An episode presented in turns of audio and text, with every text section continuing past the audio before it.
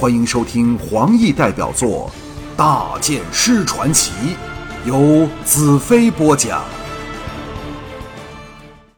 我脱下外袍盖在美姬身上，搂着她跳往台下，众人纷纷让路。我搂着美姬昂然离开，到了出帐篷处，转身向着帐内所有人道：“我就是大剑师兰特，告诉李青，我又回来了。”众人呆瞪着我，连呼吸也暂时停止了。我踏出帐外时，帐内轰然响起震天的欢呼和吵闹声，数以百计的人狂呼道：“大剑师回来了！大剑师回来了！”我估计的不错，在帝国已经没有人比我更具威望。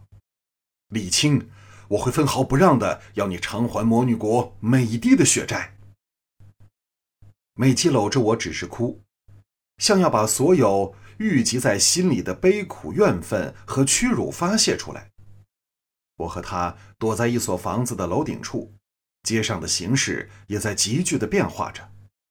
我回来的消息像瘟疫一般在城内扩散。李庆的将领从城外调进了大批军队，将闲人驱赶回屋内。一队一队帝国军策马在街上驰过。气氛紧张至了极点。等军队扼守了所有要道和战略位置后，他们就会逐屋逐屋的来搜索我。美姬哭泣渐止，我怜爱的托起她俏丽的下巴，柔声道：“告诉我发生了什么事。”在围城的三个月后，丽青女皇的大军攻破了城池，男的都被屠杀，女的被强暴和俘虏。我。悲从中来，泣不成声。我心急如焚地追问道：“华倩他们怎么样了？”美姬勉强收止悲泣道：“华贵妃受了重伤，马元军师和白丹大将拼死护着我们逃走，但山城后遇到伏兵，我们给冲散了。我们，我被他们……”我将她搂进怀内，低声劝慰，心中燃起了一丝渺茫的希望。华倩或许尚在人间。我探头望向街上，刚好一队头盔上有着黄色方格的战士驰过，正是沥青辖下七色军内的皇军。我还记得他们的年轻统领叫英耀，是个相当精明厉害的人，看来正是留守此城的统领。我对此人的印象相当不错。沥青应该仍然身在魔女城内。只不知他有没有发现魔女长眠其中的地下宫殿。想到这里，我再也忍耐不下去，柔声对美姬道：“你留在这里，我取得望月城后便回来找你。”我凭着锁钩落到街上，将波动的心境按下，恢复平静如水的精神状态。思感的领域立时扩展至无限，不但清楚感觉到远近的活动。甚至还和城外的飞雪生出感应。先知先觉下，我轻易避开了设在道路交叉处的哨站，又躲过了十多队巡逻的骑士，来到由横街通往主宫的大街上。一到这里，我不再隐藏，昂然往郡主宫进发。号角声不断响起，盔上印着黄色方格的黑盔武士，潮水般由四面八方涌至。塞满了整条望月大道，我对他们视若不见，继续大步前进，每一步坚定有力。奇怪的很，这些如狼似虎的黑盔武士，看来虽气势汹汹，像要把我碎尸万段的样子，但事实上却只是虚张声势。当我往前走时，他们还自动让出路来，使我通行无阻。夜风吹来望月湖的气味。那主公已经在望。一声断喝来自前方：“你们这群蠢材，还不拿下他！”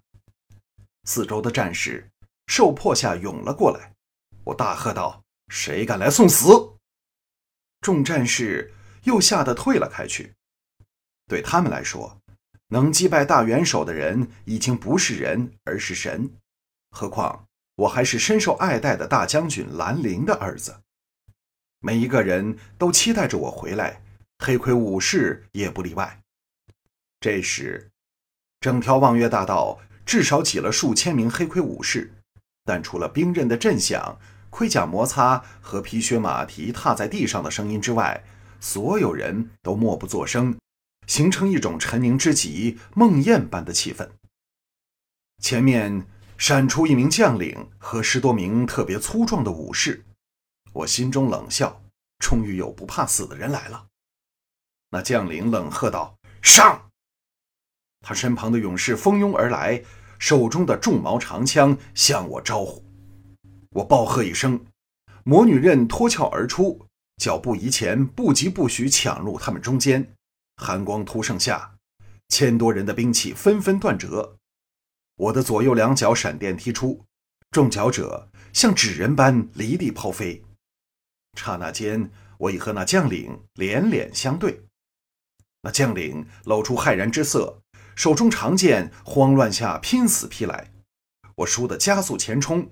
以一寸之差避过对方长剑，和他擦身而过时，一肘重击在他肋下处，骨折声立时响起。那将领疼得冷汗直冒，跪倒地上。连我也预料不到的，四周的黑盔武士爆起震天的喝彩声，不知谁先叫道：“大剑师万岁！”接着，所有人都叫了起来。大剑师万岁的欢呼声响彻了望月大道上的夜空，跟着，整个城沸腾起来，居民争着从屋内涌出来，加进向我欢呼的队伍中。我有过净土的经历后，对民众的心理已经非常熟悉，大喝道：“静下来！”四周的武士立即停止了向我敬礼的手，接着，安静蔓延往四面八方。只剩下赶来此地的人的急奔声，我大喝道：“我兰特回来了！由今天开始，我就是你们的领袖。我给你们的不是战争和死亡，而是和平与法纪。你们愿意效忠我吗？”众武士和平民轰然应诺，迅速又安静下来，看我还有什么话说。我叫道：“你们留在这里，等我回来。”说着，大步迈前。在数以千计的武士簇拥下，我昂然踏上了跨湖大桥，往郡主宫进发。沿途的武士都不住欢呼、高叫万岁，令人热血沸腾。但我却没有任何欣喜之情，想到的只是华倩等人的生死。到了大桥中段处，一群没有武器的将领迎了上来，带头的正是年轻的黄色统领鹰耀大将。到了我身前十步许处，鹰耀等全体将领跪伏在地上迎接我，四周的武士也纷纷跪下，只剩我一人着力乔心。我毫不经意能兵不血刃地夺得望月城，因为义旗已经给了我清晰的信息：整个帝国的人都盼望着我回来。现在，我终于回来了。